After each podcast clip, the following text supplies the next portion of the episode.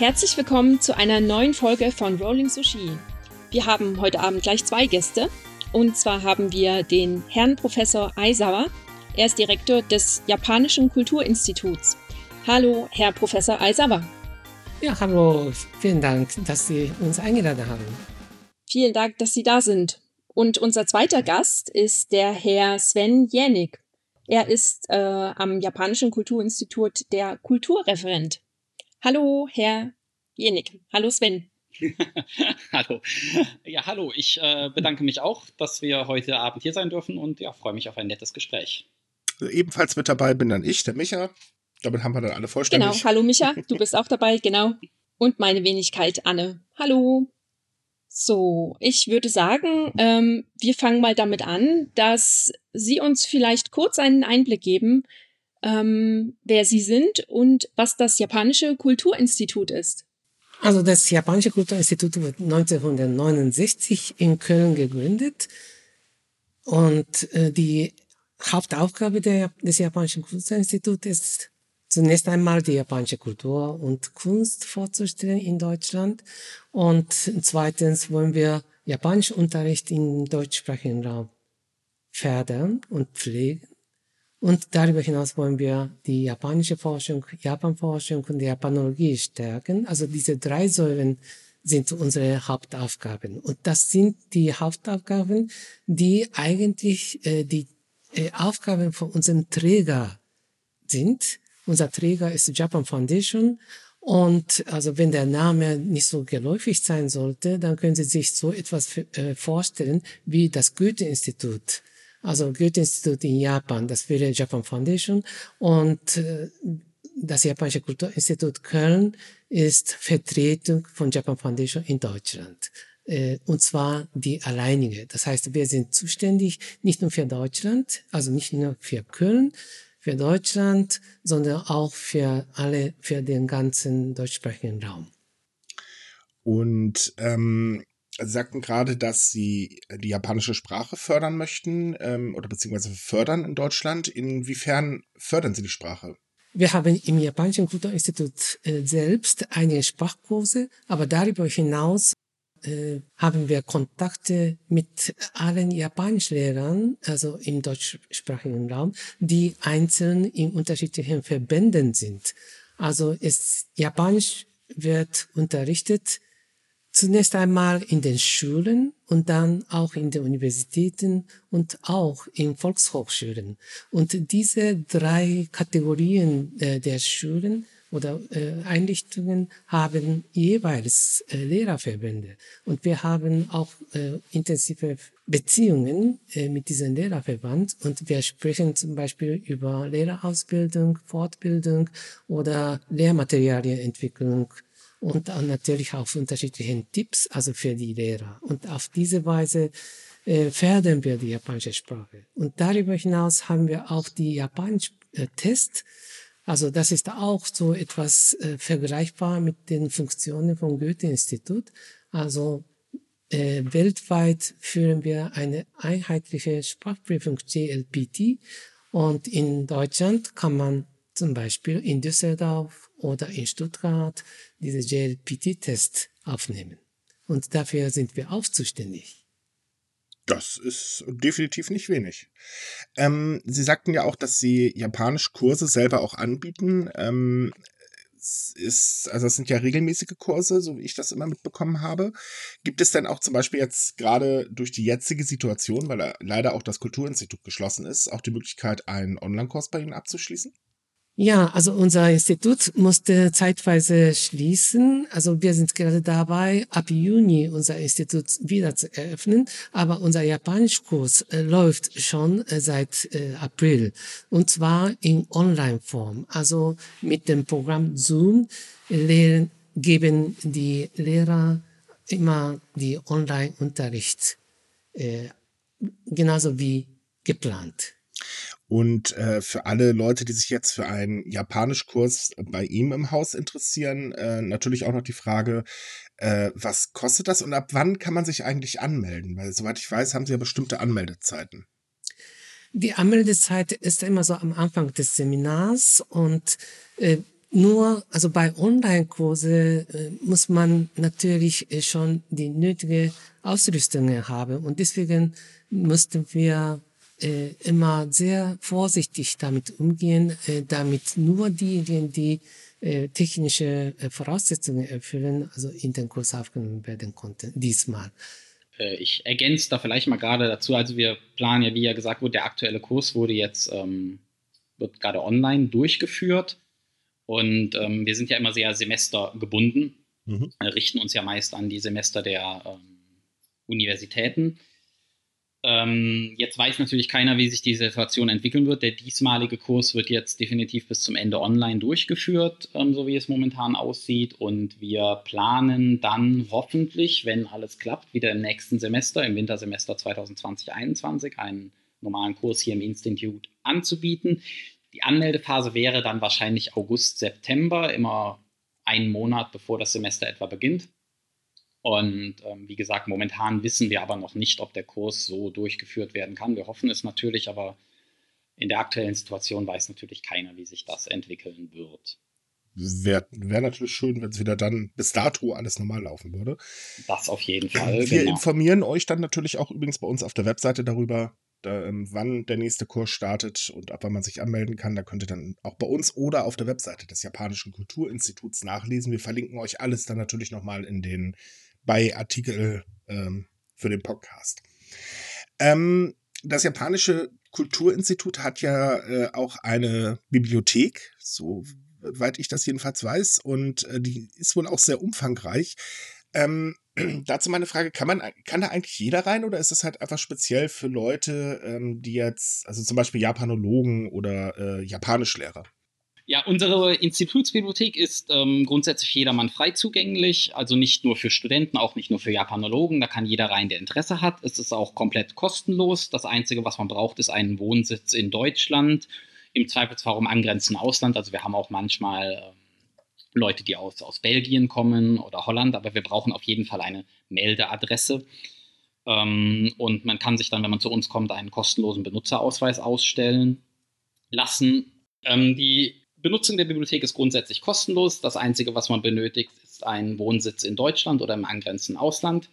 Mit einer Meldebescheinigung einfach vorbeikommen, dann bekommt man einen kostenlosen Benutzerausweis ausgestellt und kann damit dann von dem Tag an ausleihen.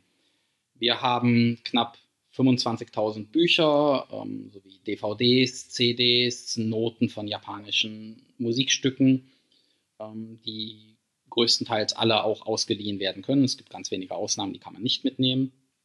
Ähm, und wie gesagt, auch die Ausleihe ist komplett kostenlos und für jeden offen. Also durchaus, denke ich, ein interessantes Angebot. Auch für Nicht-Japanologen. Wir haben auch sehr viele Mangas, auch Anime, DVDs auch, die sich auch sehr ähm, großer Beliebtheit beim jungen Publikum erfreuen. Also ich glaube, hiernach müssen wir uns entschuldigen, dass ihr von Manga-Fans äh, kaputt gerannt werdet. Auch das ist kein Problem. Wir freuen uns über jeden, der vorbeikommt. Ähm, die Bibliothek ist natürlich leider momentan auch zu. Wir wissen auch noch nicht, wann sie in welchem Umfang wieder aufmachen kann. Aber ähm, sobald sie wieder offen ist, äh, steht sie dann, werden die Öffnungszeiten dann auch auf der Homepage bekannt gegeben. Und äh, wir freuen uns über jeden, der einen Schritt in unsere Bibliothek wagt. ähm, ja, also das Kulturinstitut bietet ja noch mehr an. Also zum Beispiel sehr schön, ähm, muss ich ganz ehrlich sagen, finde ich immer das Sommerfest. Aber äh, ihr habt ja auch immer wieder ähm, Kinoabende und ähm, ja, so, so, ich sage jetzt mal, verschiedene äh, Veranstaltungen, zu denen man halt oder zu denen ihr immer einladet, äh, auf der Facebook-Seite vor allen Dingen sehr zu empfehlen, dort immer mal nachzuschauen. Mhm. Ähm, kommen wir doch mal einfach nur so zum Sommerfest, denn äh, das ist jetzt das, was ich so von euch vor allen Dingen kenne. Äh, den Rest habe ich ehrlich gesagt selber noch nicht wahrgenommen. Ach schon. Das muss geändert werden. Ja, Definitiv. irgendwann mal. ja, erstmal müssen wir ja wieder aufhaben. Das ist, das, das ist der andere Punkt, ja. Wobei ich wohne fast um die Ecke. Oh, das ist peinlich. Ähm, Dann wird höchste Zeit, würde ich sagen. Ja, so, so ein bisschen. Ähm, ist denn das Sommerfest mittlerweile in Köln eigentlich etabliert? Also äh, heißt, ähm, ist das auch so unter dem normalen äh, Einwohnern in Anführungsstrich bekannt, äh, die einfach nur hinkommen, um mal wirklich reinzuschnuppern? Oder ist das immer noch so ein kleiner Geheimtipp? Also man merkt schon, dass zum Sommerfest wirklich ein Publikum da ist, das man sonst hier im Haus nicht sieht. Wir haben natürlich sehr viele Stammkunden und ähm, die man immer wieder sieht, aber beim Sommerfest äh, sind auch jedes Jahr über 1000 Besucher da und wirklich auch immer wieder neue Gesichter. Ähm, ich würde jetzt nicht so weit gehen, als dass es wirklich kölnweit bei jedem, der sich auch, also der sich nicht für Japan interessiert oder so bekannt ist. Das wäre schön, wenn sich das ändern würde. Ähm, aber es lockt grundsätzlich schon ein sehr viel breiteres Publikum an, als das äh, bei unserem westlichen Programm der Fall ist. Nee, wir bieten ja auch ähm, zum Sommerfest verschiedene Programmpunkte an. Es wird ja auch ein Saalprogramm geboten, wo meistens auch ähm, Vorträge da sind und eine Filmvorführung auch. Ähm, du hast ja vorhin schon auf die Filmvorführung hingewiesen. Und ähm, auch teilweise eine musikalische Darbietung. Wir bieten japanisches Brot an. Eine Bäckerei aus Düsseldorf kommt jedes Jahr zum Sommerfest. Dann haben wir letztes Jahr ein bisschen mit japanischen Spielen, so Yo-Yo Sukui und Kingyo Sukui, ähm, ein bisschen experimentiert, was auch auf sehr großen Erfolg gestoßen ist. Und es wurde letztes Jahr, ich hoffe, ich lüge jetzt nicht, zum achten Mal durchgeführt. Ich meine, 2013 wäre das erste Mal gewesen.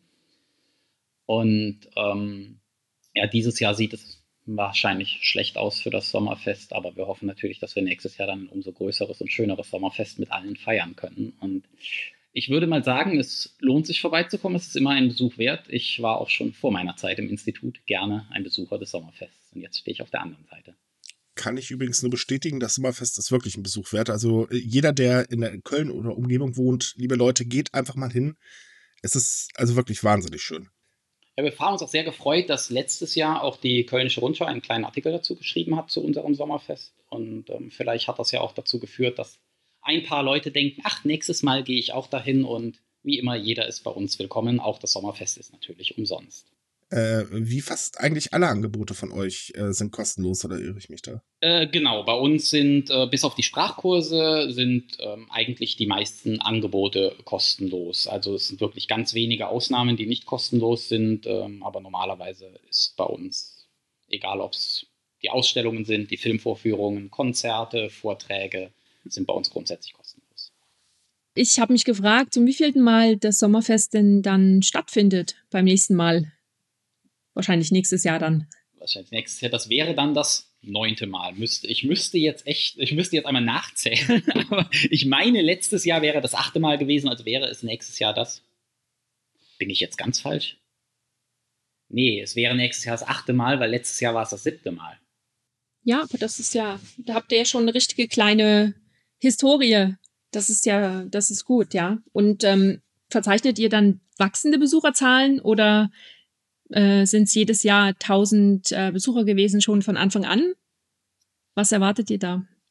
Ich kenne jetzt natürlich nicht die Besucherzahlen direkt aus der Anfangszeit, weil ich da noch nicht hier gearbeitet habe, aber es ist grundsätzlich ähm, auch natürlich etwas vom Wetter abhängig. Ähm, es ist ja jetzt meist inzwischen im, im Juli sehr heiß und ähm, zu heiß ist auch immer schwierig, weil bei uns im Haus keine Klimaanlage ist und dann wird es mit vielen Leuten sehr heiß und das wissen auch viele unserer Stammbesucher darf ich mal auch ein bisschen mal hinzufügen? Mhm.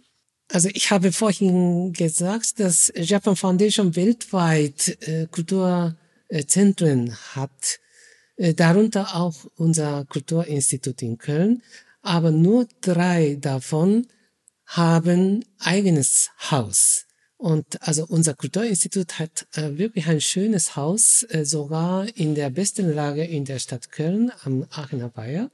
Und äh, diese Lage äh, verdanken wir der Stadt Köln. Also Stadt Köln hat vor 50 Jahren äh, diesen besten Platz äh, zur uns zur Verfügung gestellt. Und seitdem, also haben wir wirklich ein gutes Verhältnis mit der Stadt Köln.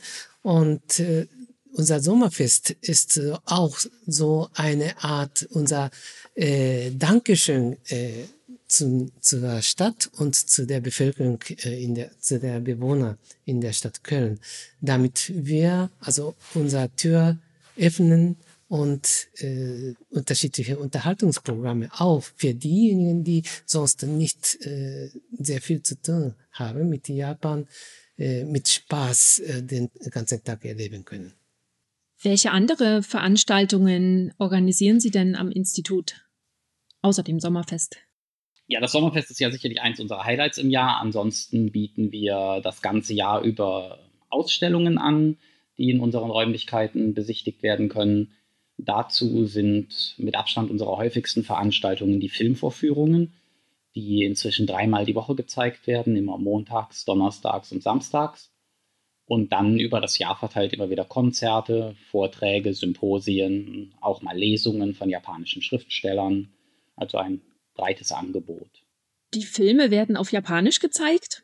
Mit deutschen Untertiteln oder Genau, die Filme laufen bei uns alle im japanischen Original ähm, und dann mit deutschen oder englischen Untertiteln. Das kommt immer darauf an, welche Untertitel verfügbar sind, aber grundsätzlich nicht in einer synchronisierten Fassung. Ähm, wir haben natürlich auch ein japanisches Publikum, das kommt, aber auch sehr viele japanisch Lerner, die auch bei uns im Institut lernen und die wollen natürlich die Filme in Originalsprache sehen. Und das ist auch unser Interesse daran, die Filme im Originalton zu zeigen. Also kann man sagen, auch der Filmabend ist eigentlich sehr gut besucht. Das kommt sicherlich auch immer auf die Filme an, aber ähm, grundsätzlich erfreuen sich unsere Filmabende eine Beliebtheit. Ja. Wie kann ich denn teilnehmen an dem Filmabend? Komme ich einfach vorbei oder muss ich mich anmelden?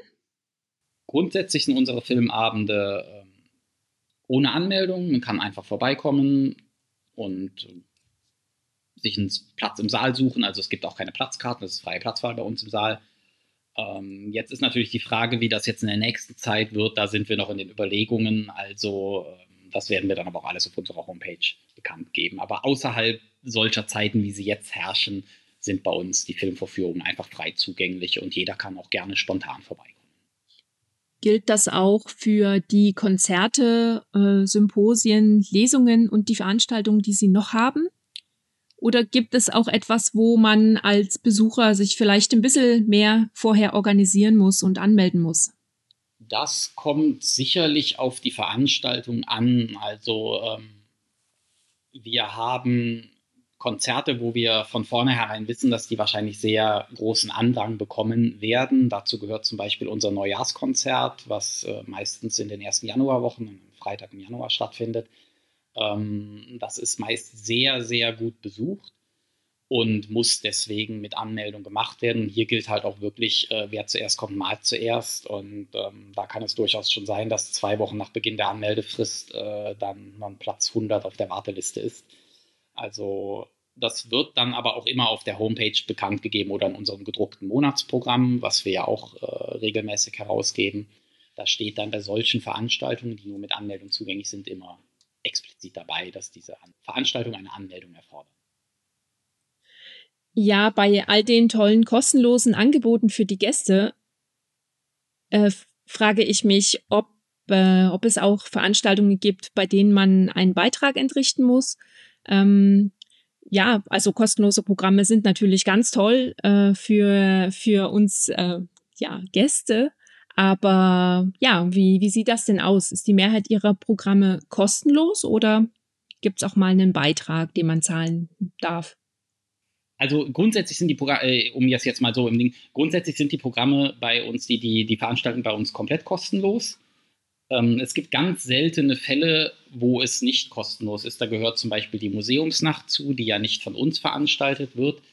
Ähm, oder andere Veranstaltungen, wo wir nicht Veranstalter sind, dann kann es sein, dass dort ähm, äh, Eintrittsgelder genommen werden. Das hatten wir zum Beispiel schon bei Lesungen, wo eine japanische Schriftstellerin nicht nur direkt von uns eingeladen wird, sondern in Zusammenarbeit mit einem Verlag oder einem andere, einer anderen Organisation.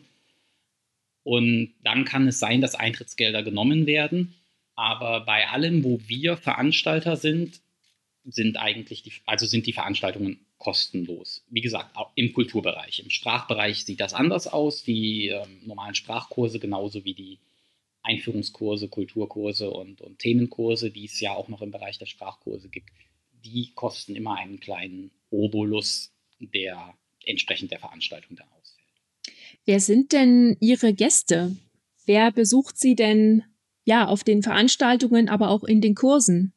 Sind es Schüler, Lehrer, Japaner?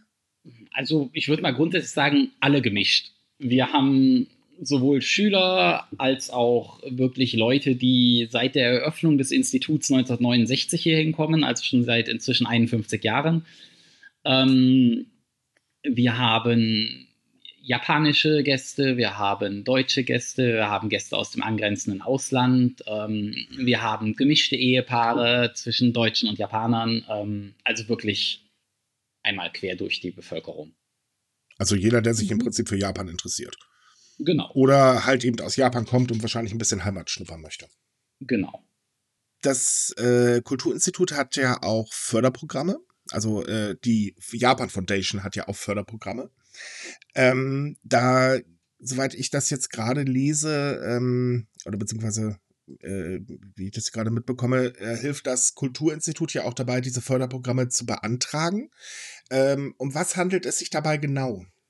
Also wir sind Vertretung von Japan Foundation und Japan Foundation hat unter anderem auch die Aufgaben, zum Beispiel die Künstler, äh, die im Ausland im Japan-Kontext arbeiten, zu fördern. Also zum Beispiel die Ausstellungen in Japan-Konzept, äh, in Japan-Bezug äh, können gefördert werden oder auch äh, die Wissenschaftler, die in Japan forschen wollen, die haben auch Stipendiumsmöglichkeiten. Es gibt unterschiedliche Förderprogramme und äh, die genauen Informationen äh, sollen, äh, muss man also beim Interesse wirklich also bei uns erkundigt werden.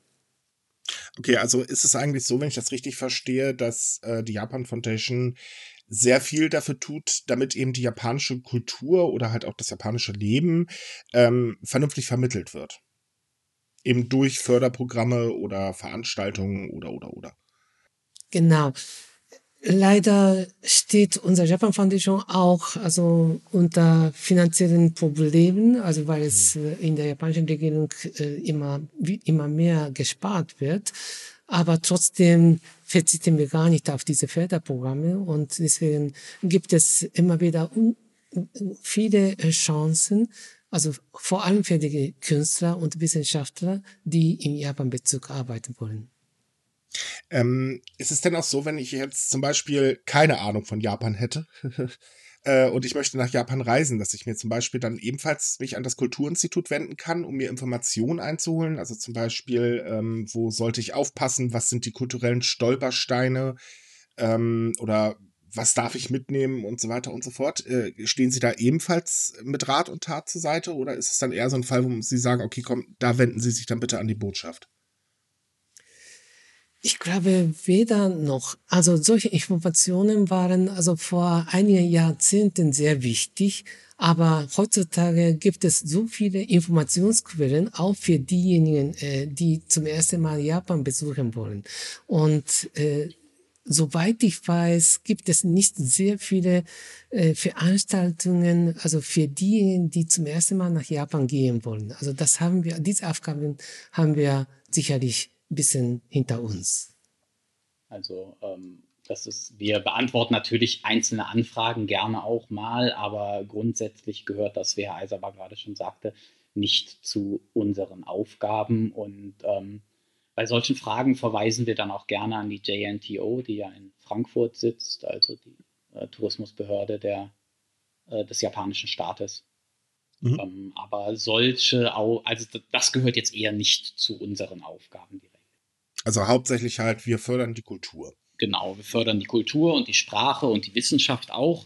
Und zwar hier in Deutschland. Also wecken das Interesse ähm, an Japan hier in Deutschland und ähm, bieten denen, die schon Interesse an Japan haben, Möglichkeiten dazu, ihr Wissen zu erweitern und neue Aspekte von Japan kennenzulernen. Letztes Jahr hatten wir unser Jubiläum, 50-jähriges Jubiläum äh, gefeiert und dann stellten wir immer wieder fest, dass unsere Aufgaben vor 40, 50 Jahren ziemlich unterschiedlich waren als jetzt. Also damals, also in den 70er Jahren, war Japan noch ganz weit entfernt von der, Japan, von der deutschen Realität, obwohl äh, unterschiedliche japanische Produkte wie Autos oder Elektrogeräte schon in Deutschland den Markt erobert hatten damals. Aber die japanische Kultur oder japanischer Alltag äh, war damals noch ziemlich entfernt. Und deswegen war es vielleicht äh, damals notwendig, dass auch und einige Reiseveranstaltungen oder Reiseeinführungen, Einführungen in das japanische Leben äh, auch wahrscheinlich geboten war. Aber heutzutage haben wir in der deutschen Gesellschaft so viele äh, japanophilen junge Menschen, äh, die ihre eigenen Veranstaltungen in Bezug auf äh, japanische Anime oder Cosplay veranstalten und da tauchen so einige zigtausende Jugendlichen. Und in dieser, in diesem Zeitalter haben wir nicht so großes Bedürfnis, glaube ich, also für die Reiseeinführung. So dachten wir. Okay, eine Sache, die mich jetzt natürlich noch interessiert, ähm, weil Sie gerade das Thema Japanophile angesprochen haben. Also es gibt ja wahnsinnig viele Japan-Fans in Deutschland, äh, sei es durch Anime, Manga, Cosplay äh, oder, oder, oder. Da hat man ja doch eine ganz breite Auswahl. Ähm, aber viele stellen sich, äh, das merken wir halt bei unserer Arbeit immer, äh, Japan teilweise sehr romantisiert vor. Ähm, ist das denn nicht eigentlich dann trotz allem ein Grund, ein bisschen dagegen anzugehen, um Japan halt so zu vermitteln, wie es ist? Also Japan ist wirklich vielfältig. Also Japan ist vielfältiges Land. Einerseits ist Japan ein sehr durch und durch traditionelles Land und eine Säule äh, unseres Arbeits liegt darin, die traditionelle japanische äh, Kultur zu vermitteln. Aber Japan ist auch Wirtschaftsland und äh, die wirtschaftlichen Interessen oder Kooperationsinteresse von zwischen Deutschland und Japan ist auch enorm. Und dazu kam seit äh, den 70er, 80er Jahren äh, diese Boom äh, von Popkultur, also Anime, Manga und Cosplay, die sind wahrscheinlich noch gigantischer. Also das Interesse ist noch viel größer vielleicht, also in der deutschen, vor allem äh, unter den Jugendlichen.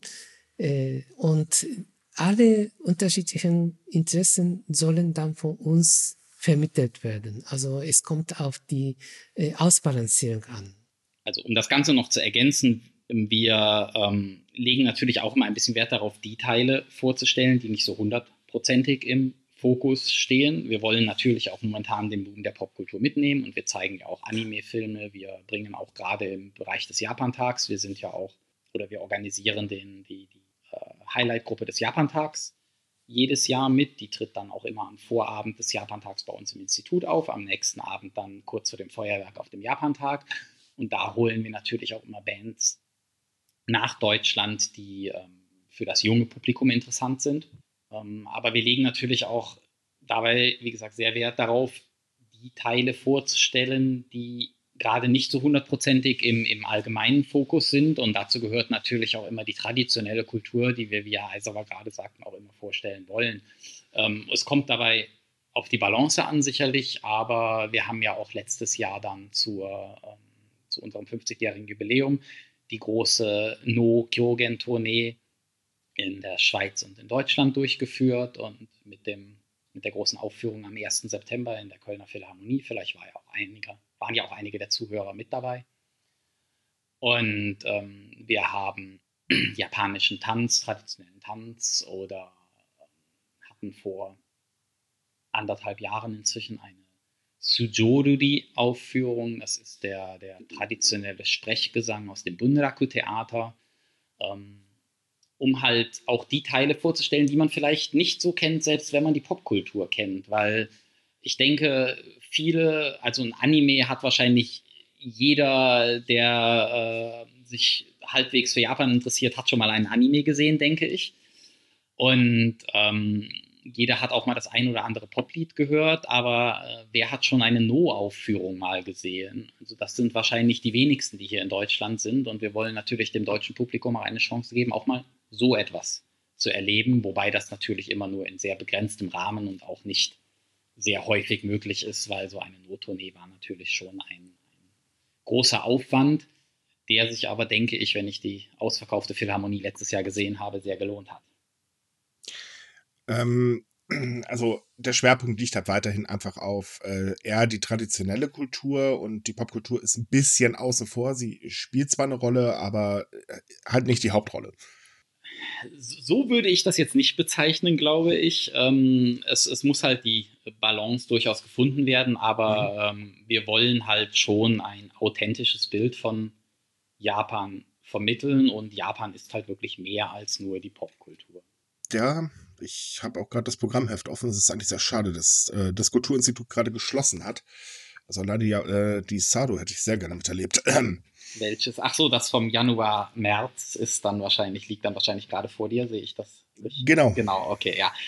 Ja, das gehört leider zu den Veranstaltungen, die ausgefallen sind. Wir mussten ja dann auch Mitte März mit den ganzen Einschränkungen unseren Betrieb einstellen und es waren einige Veranstaltungen dabei, die für Ende März geplant waren, die leider ausfallen mussten, aber auch einige Veranstaltungen natürlich jetzt in der Zeit. Es ist sehr schade, ähm, dass wir jetzt auch dieses Jahr den Japan-Tag, der musste ja auch ausfallen. Und da hatten wir natürlich auch wie jedes Jahr den Beitrag der Highlight-Gruppe zu geplant.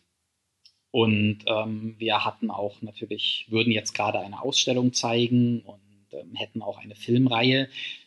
Die sollen jetzt auch nachgeholt werden. Also ähm, es war für April, Mai eigentlich die Ausstellung ähm, Kyoto Modernism gedacht über ähm, Bauten in Kyoto aus der Meiji bis zur frühen Showa-Zeit, also die Zeit des Umbruchs in Japan, wo die Verwestlichung Japans kam und, und der, oder die Öffnung dem Westen gegenüber. Ähm, die Ausstellung soll wahrscheinlich, wenn alles gut geht, ab Juni dann gezeigt werden hier im Institut.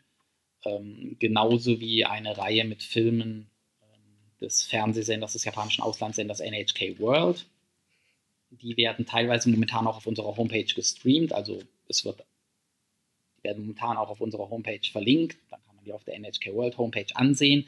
Aber die sollen dann auch, wenn alles gut geht, ab Juni bei uns im Institut gezeigt werden. Also es ist die meisten Veranstaltungen, die jetzt während der Zeit nicht stattfinden konnten, sollen hoffentlich dann an einem anderen Termin nachgeholt werden, ähm, was hoffentlich auch auf Sado zutrifft. Ähm, aber wir versuchen natürlich so wenig wie möglich komplett ausfallen zu lassen. Gut, äh, anhand der Pandemie, ich meine, da kann man es ja leider nicht ändern. Ja. Dass halt auch mal Dinge ausfallen. Es ist ja. immer noch sehr schade, aber die Gesundheit geht mal vor. Die Gesundheit geht vor, genau.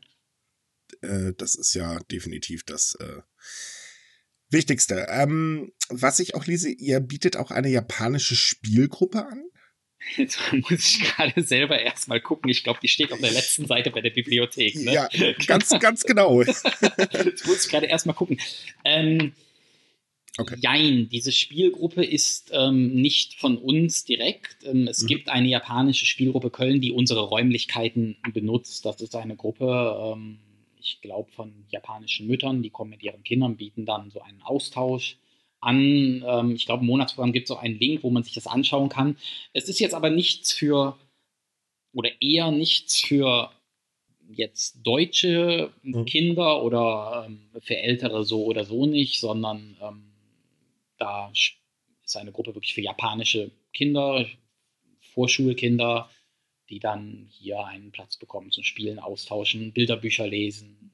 Ja, das findet regelmäßig bei uns in der Bibliothek statt. Ähm, genauso wie ja normalerweise regelmäßig ein Origami-Treffen stattfindet. Äh, ist das denn offen für alle oder ist es auch eher auf Japaner beschränkt? Das ist offen für alle. Ähm, ich glaube, da sind auch die meisten äh, Teilnehmer, sind da ehrlich gesagt Deutsche und nicht Japaner. Ähm, das ist auch, wir sind da nicht veranstaltet, das ist die Origami-Gruppe Köln, die normalerweise, glaube, jeden dritten Donnerstag im Monat treffen die sich bei uns und wir stellen auch nur die Räumlichkeiten zur Verfügung. Es gibt eine Origami-Gruppe Köln, wieder was gelernt.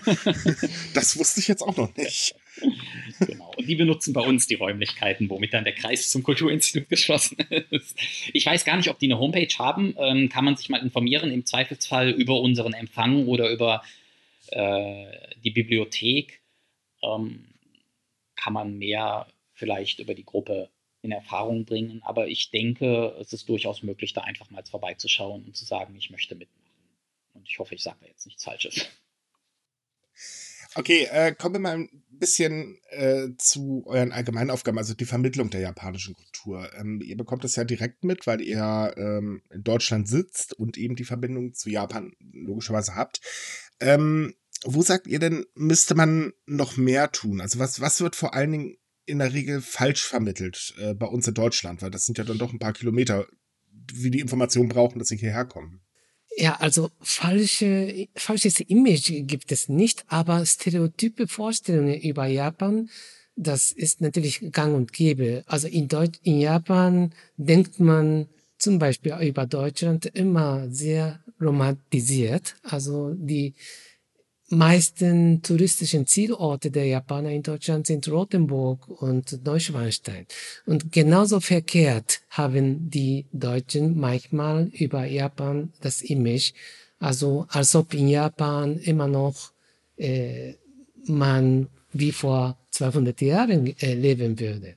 Und äh, diese äh, Japan, also touristische Japan-Image wollen wir natürlich äh, korrigieren und äh, dazu wollen wir vor allem die Gemeinsamkeiten äh, der beiden Gesellschaften Deutschland und Japan in den Vordergrund stellen. Also Japan und Deutschland sind in vieler Hinsicht, vor allem aus japanischer Sicht, sehr gemeinsam.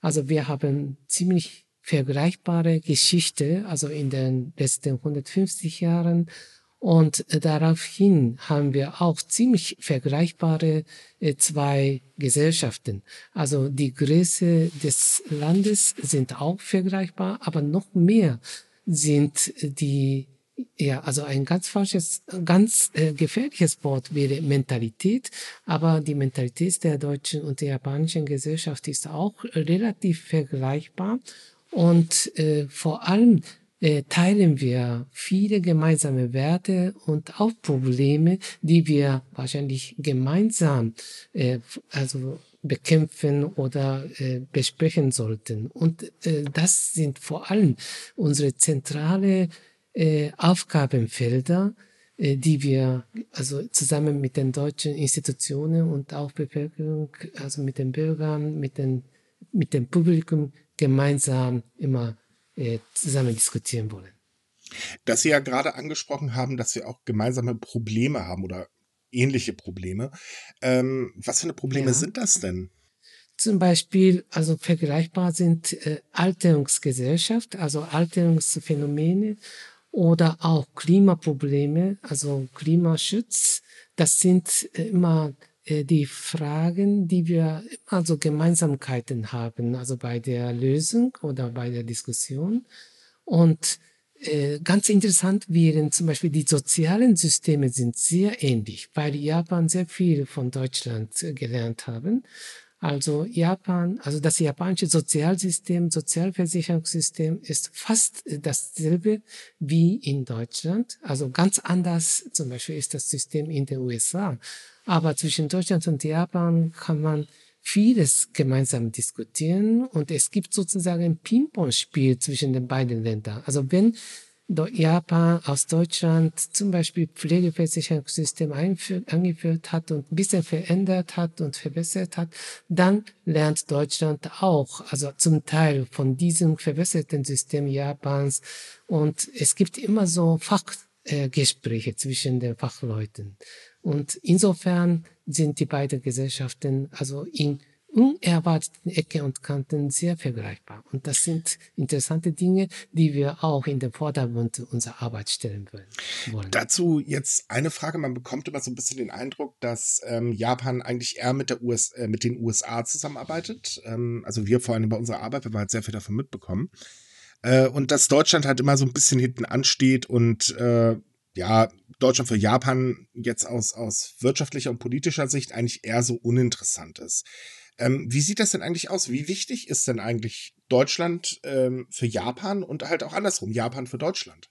Wenn man die Geschichte zurückblickt, äh, dann waren die Beziehungen zwischen Deutschland und Japan manchmal sehr eng, also in den 30er Jahren fatal äh, eng. Ja. Und es gibt auch natürlich, es gab natürlich die Phase, also wo die beiden Länder sehr befreundet waren und äh, ziemlich verfeindet waren. Zum Beispiel, also ich weiß nicht, äh, ob es bekannt ist, aber sozusagen in der Zeit kurz vor dem Ersten Weltkrieg waren die beiden Länder sehr äh, verfeindet. Und dann, also in den 20er, 30er Jahren äh, gab es immer wieder äh, die äh, Annäherungsversuche. Also vielleicht äh, darf ich in diesem Kontext auch von unserem Vorgängerinstitut sprechen. Also in Ende 20er Jahre hat es einmal Japan-Institut in Berlin gegeben, und zwar im Berliner Schloss. Und, aber das war kurzlebig. Also nicht einmal 20 Jahre dauerte dieses Institut. Und wir sind sehr glücklich, dass unser Institut in Köln dann 50 Jahre überlebt hat und jetzt immer noch am Leben ist. Aber abgesehen davon, also Japan und Deutschland haben auch dann in den 70er, 80er Jahren auch sehr enge Verhältnisse äh, gehabt und dort hatten wir, also wie gesagt, unterschiedliche moderne, also äh, Fragen gemeinsam erörtert und auf politischen und, und wirtschaftlichen Ebenen gibt, gab es immer enge Kooperationen. Also Sie haben recht, also die Beziehungen zwischen USA und Japan sind viel intensiver geworden. Also Japan hatte guten Anschluss an die deutsche Tradition, vor allem im Bereich der Philosophie und Medizin, aber diese Tradition ist leider sehr still geworden. Also das sieht man auch an dem Phänomen, dass die Zahl der Deutschlernenden in Japan sehr zurückgegangen ist. Im Gegensatz zum Japanisch-Lernenden in Deutschland. Und äh, insofern wünsche ich mir, äh, dass die Beziehungen zwischen Deutschland und Japan aus japanischer Sicht noch etwas ausgebauter wird. Aber äh, abgesehen davon kann man wirklich feststellen, dass die äh, intellektuelle äh, gemeinsame Tradition zwischen Deutschland und Japan nach wie vor und an verschiedenen äh, Punkten äh, festzustellen sind. Okay. äh, Entschuldigung, ich muss das gerade ein bisschen sacken lassen, da musste ich jetzt auch ein bisschen nachdenken. ähm, ja, ich hätte äh, tatsächlich gedacht, dass das ein bisschen mehr ist und ich es einfach noch nicht mitbekommen habe, dann bestätigt sich ja leider mein Eindruck ein bisschen. Ähm, für die Zukunft. Ähm, also mhm. Sie sagen ja, Sie wünschen sich, dass die ähm, äh, Zusammenarbeit der beiden Länder sich wieder intensiviert. Ähm, jetzt, also fernab von äh, Kunst, Kultur und so weiter. Äh, da Japan ja bei uns grundsätzlich, also man hat so das Gefühl, in den, gerade in den letzten Jahren ist Japan bei sehr vielen Menschen hier sehr beliebt geworden und vor allen Dingen auch als Reiseziel. Ähm, äh, wo müsste denn Deutschland eigentlich ansetzen, ähm, um zu sagen, okay, wir intensivieren wieder? Also was wäre das so, so der Weg, den wir gehen müssten? Worüber wir noch nicht gesprochen haben, ist zum Beispiel das Thema Essen. Ah, also das ja. japanische, das japanische Essen ist äh, sehr viel stärker im deutschen Markt oder in deutschen äh, gastronomischen Ebenen vertreten im Vergleich zu vor 30, 40 Jahren. Also zum Beispiel Sushi oder Ramen kann man nicht nur in Düsseldorf, in Deutschland, ziemlich überall essen. Und also diese, das Essen ist auch ein Aspekt äh, von einem äh, Charakter der japanischen Gesellschaft, worauf wir vielleicht ein bisschen stolz sein könnten. Und das ist unser Service, also unser Dienstleistungssektor. Äh, und viele Japaner sprechen in diesem Kontext immer wieder von Omotenashi, also ein japanisches Wort, äh, Zuvorkommenheit oder Gastfreundlichkeit und äh, also das vermisst man, also wenn man als Japaner in Deutschland lebt, ein bisschen. Also die Gastfreundlichkeit merkt man sofort, also wenn man als Deutscher in Japan reist, zum Beispiel wenn man einkauft oder wenn man mit dem Zug fährt. Übrigens, die Pünktlichkeit der Züge, das ist auch ein Teil von Service, also von Dienstleistung. Entschuldigung. Jetzt muss ich ja mal dazu sagen, ich habe ja insgesamt dreieinhalb Jahre in Japan gewohnt und ich habe eineinhalb Jahre in Tachikawa gewohnt an der Chuo-Linie. Und seitdem weiß ich, die japanische Bahn kann auch nicht alles. Wer an der Chuo-Linie gewohnt hat, ja, wird das wissen, was kann ich meine. ich tatsächlich nachvollziehen, aber äh, die DB toppt trotzdem gar nichts. ja, das stimmt natürlich. das war, ja, okay, Entschuldigung. Äh, also ich wohne, also ich habe gearbeitet nicht in der Westhälfte, sondern in der Osthälfte. Und äh, in der Osthälfte Hälfte von Tokio ist ein bisschen ruhiger. Und da habe ich mal erfahren, erlebt, dass eine Durchsage an einem Bahnhof lautete, also wir, entschuld, wir bitten Sie um Entschuldigung, dass der Zug um 30 Sekunden zu früh abgefahren ist. Ist es nicht ein Witz? Also, da, also wenn das hier jemals bei der Deutschen Bahn passiert, ich glaube, dann habe ich alles erlebt. Die Bahn kommt ja hier in Deutschland grundsätzlich immer dann zu früh, wenn man selbst nur ganz knapp ist. Also das kommt, geht mir bei der KVB hier, um mal so auf Köln zurückzukommen, durchaus so. Wenn ich die 16, ich wohne an der 16, ist ja immer Mhm. dann pünktlich, wenn ich eine Minute zu spät bin. Wenn ich pünktlich bin, ist sie eine Minute zu früh. Aber wehe, wehe ich bin fünf Minuten vorher da, da kommt sie erst in 20 Minuten. Und die Bahn Das davor ist- ist, wahrscheinlich ausgefallen. Ist bei der 12 und bei der 15 übrigens genauso. Kann ich mir vorstellen. Kann ich leider bestätigen. Das ist jedes Mal dasselbe. Ansonsten ist sie halt generell zu spät. Vor allem, wenn man es eilig hat, schafft sie es irgendwie immer auszufallen, ist mir aufgefallen. Ja, Murphy's so- Law spricht für sich.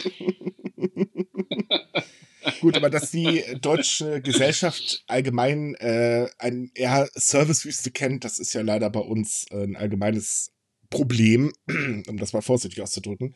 Da hat uns Japan ja definitiv einiges voraus. Ähm, aber wir wollen jetzt nicht nur schlecht über die deutsche Gesellschaft reden und über die Deutsche Bahn. ähm, was hat Deutschland Japan denn eigentlich voraus? Also wo, wo, in welchem Bereich kann man sagen, okay, da müsste Japan noch einiges tun, um äh, dort halt äh, aufzuschließen?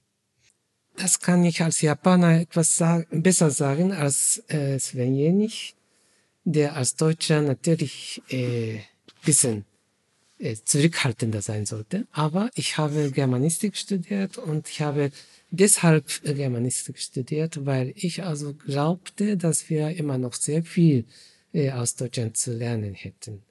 Äh, zum Beispiel das Thema Vergangenheitsbewältigung, äh, da gibt es unterschiedliche Meinungen. Also ich persönlich äh, meine, dass man, also als Japaner, also von Deutschland äh, sehr viel lernen kann, immer noch, damit auch das äh, gegenwärtige Ansehen auch etwas besser gestalten kann. Und das hat die Bundesrepublik natürlich also vorbildhaft gezeigt.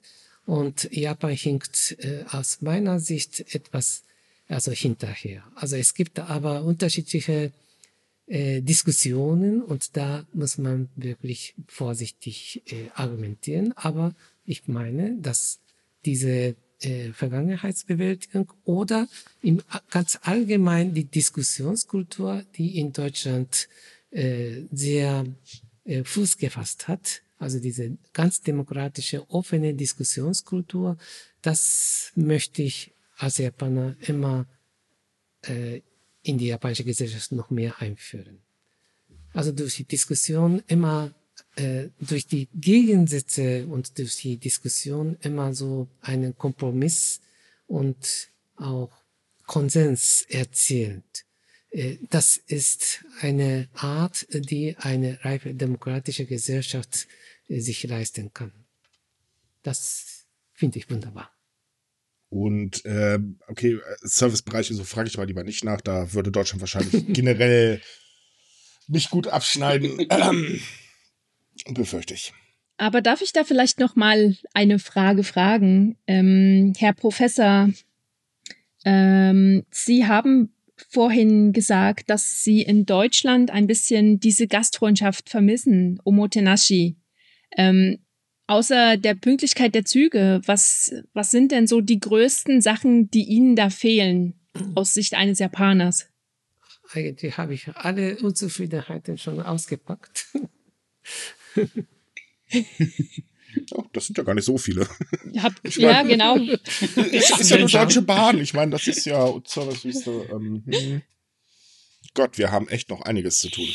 Ja, also ich, ich meine, ich bin ja jetzt jemand, der in beiden Ländern gelebt hat und ähm, ich sag immer, ähm, es hat halt alles seine Vor- und Nachteile. Und ich wünsche mir gerne auch etwas mehr japanischen Service in äh, Deutschland, wie sich das sicherlich jeder von uns wünscht, oh ja. der mal in ähm, Japan war. Und ähm, eigentlich muss man nicht nur nach Japan fahren, muss alleine schon die meisten Nachbarländer von Deutschland fahren, um besseren Service zu erleben als in Deutschland, aber das ist eine andere Sache. Ähm, kommt immer aufs Land an, gut, aber so im Großen und Ganzen. Ähm, aber man muss, ich, ich weiß nicht, man muss immer auch sehen, auf, ähm, auf äh, welcher Basis das Ganze geschieht. Und ähm, ich erlaube mir gerade etwas Kritiker-Eiser, aber es tut mir leid. Ähm, ich sag mal so, die, die, ähm, zum Beispiel, als ich in Japan gewohnt habe, habe ich es tierisch genossen, dass ich meistens, wenn ich eine Karte im, im Briefkasten hatte, dass ein Paket angekommen ist während meiner Abwesenheit, war auf deine Handynummer hinterlegt, dann habe ich den, ähm, den Austräger, äh, den, den, wie heißt es, den Zusteller angerufen. Und dann hat der das Paket halt nochmal vorbeigebracht, wenn er noch im Dienst war. Oder wenn er auch nicht mehr im Dienst war, das weiß man halt nicht so genau. Und ähm, ich habe in Shimbashi gearbeitet eine Zeit lang und wenn ich morgens vom Bahnhof zur Arbeit gegangen bin, habe ich den Zusteller von Sagawa gesehen, der die Pakete bei uns im Viertel ausgeliefert hat. Mittags hat er die Pakete bei uns ab ausgeliefert und wenn ich abends ähm, auf dem Weg zum Bahnhof war, lief er immer noch mit seinen Paketen durch die Stadt. Und das sind halt immer auch die Geschichten hinter diesem ganzen Service. Also auch in den Kombinis, 24 Stunden offen ist super.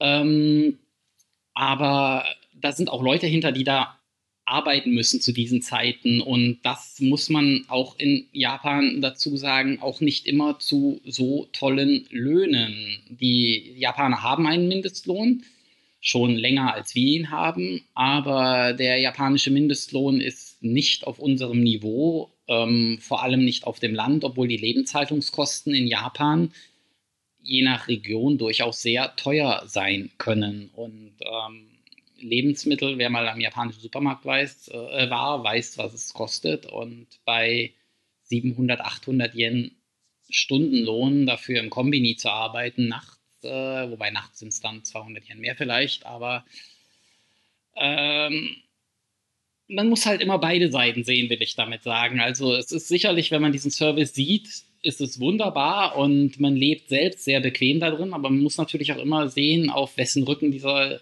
dieser Service ausgetragen wird, diese Bequemlichkeit. Und ähm, das ist äh, nicht immer so einfach. Also generell, es hat halt alles leider seine Schattenseiten.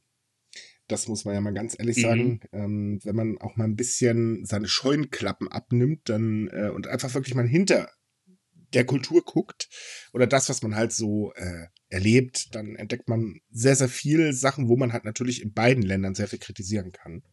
Mhm, natürlich. So, wir haben jetzt eine Stunde durch. Ich würde sagen, dann beenden wir das. Oder möchtet ihr noch ein Thema ansprechen? Na, gar nicht, was gar kein. Hier, bitte. Also das ähm, was könnte ich denn noch? Ich. Äh Könnten Sie vielleicht noch äh, kurz sagen, oder äh, du, Sven, was ihr zu Olympia geplant habt? Das ist ja nun zum Glück oder nicht zum Glück verschoben worden. Gibt es da spezielle Veranstaltungen, die ihr plant? Also wir hatten im ähm, ursprünglich eine ähm, Filmreihe geplant zum Thema Tokio, die hoffentlich im Herbst stattfinden soll. Das ist alles noch nicht fest, aber das wäre ähm, eine Planung, die auch im Rahmen der Olympischen Spiele stattgefunden hätte, genauso wie eine Ausstellung Anfang nächstes Jahr, wenn ich richtig liege, geplant ist, die auch sich mit dem Thema Tokio befassen soll was dann aufgenommen wurde wegen der Olympischen Spiele. Veranstaltungen zu Olympia direkt haben wir dieses Jahr nicht geplant. Äh, Herr Eiser war möge mich berichtigen, wenn ich falsch liegen sollte. Ähm, wir hatten aber im Voraus, zum Beispiel 2018 gab es bei uns, 2017 gab es bei uns einen ähm, Vortrag zum Thema Olympia, wo wir uns schon im Vorfeld damit beschäftigt haben. Okay, dann. Darf ich, darf ich zum Schluss also ein bisschen eins hinzufügen? Sehr gerne. Also, unser Kulturinstitut feierte letztes Jahr 50-jähriges Jubiläum und nächstes Jahr 2021 feiern die beiden Länder Japan und Deutschland das Jubiläumsjahr. Äh, das ist Jubiläum 160 Jahre äh, diplomatische Beziehungen zwischen Japan und Deutschland, also Deutschland damals Preußen. Und wir hatten also für dieses Jubiläumsjahr unterschiedliche Veranstaltungen vorbereitet. Wir wissen nicht, also welche Veranstaltungen noch realisiert werden können, aber wir sind immer noch dabei, äh, uns darauf vorzubereiten. Wir wollen unterschiedliche, also themenbezogene Veranstaltungen planen. Äh, eigentlich wollten wir äh, mit dem Thema Mond anfangen, mit unserem Nachbarmuseum, Ostasiatisches Museum. Ob unser Plan, also wie geplant, realisiert werden kann, wissen wir noch nicht, also wegen dieser Situation. Aber wenn es planmäßig geht, dann wollen wir unterschiedliche Veranstaltungen zum Thema Mond, also zunächst mal realisieren als Anstieg äh, in das Jubiläumsjahr. Denn also das, der Mond äh, wurde in der japanischen Literaturtheorie, Literaturgeschichte zum Beispiel sehr äh, prägend und auch zum Beispiel in der Malerei gibt es also besondere Traditionen zum Mond und so weiter. Und äh, diese Tradition geht auch bis in die äh, Popkultur und Anime. Zum Beispiel Takahata Isao, der leider vor kurzem gestorben ist, hat äh, als sein Vermächtnis ein wunderschönes, äh, einen wunderschönen Film über Kaguya-Hime, also über Mondprinzessin mal gedreht. Und äh, auf diese Weise wollten wir also zum Jubiläumsjahr unterschiedliche Veranstaltungen mal planen. Lassen Sie sich überraschen und kommen Sie bitte bei uns vorbei, also in diesem Jubiläumsjahr. So, liebe Leute, damit sind wir dann auch durch für heute. Ich hoffe, es hat euch gefallen. Wir fanden das sehr, sehr spannend. Auch vielen Dank an unsere Gäste, dass ihr dabei wart. Vielen Dank für die Einladung. Danke. Äh, auch wir können euch nur raten, wenn ihr die Zeit und die Möglichkeit habt, schaut äh, beim Japanischen Kulturinstitut vorbei, also wenn es wieder möglich ist. Schaut auf jeden Fall bei Facebook vorbei. Das kann ich wirklich sehr empfehlen, denn dort äh, gibt es sehr viele Informationen, auch äh, Tipps, was man sich gerade anschauen kann und so weiter. Ähm, auf der Webseite natürlich äh, findet man alle Informationen über das, was wir jetzt hier speziell besprochen haben, die Programme und so weiter und so fort. Ja, und ansonsten würde ich sagen, bis zum nächsten Mal. Ab äh, am Mittwoch kommt wieder eine reguläre Folge äh, unseres Podcastes und ansonsten schaut bei Sumika vorbei. Wir haben täglich aktuelle News aus Japan. Bis dann. Tschüss. Tschüss. Tschüss. Tschüss.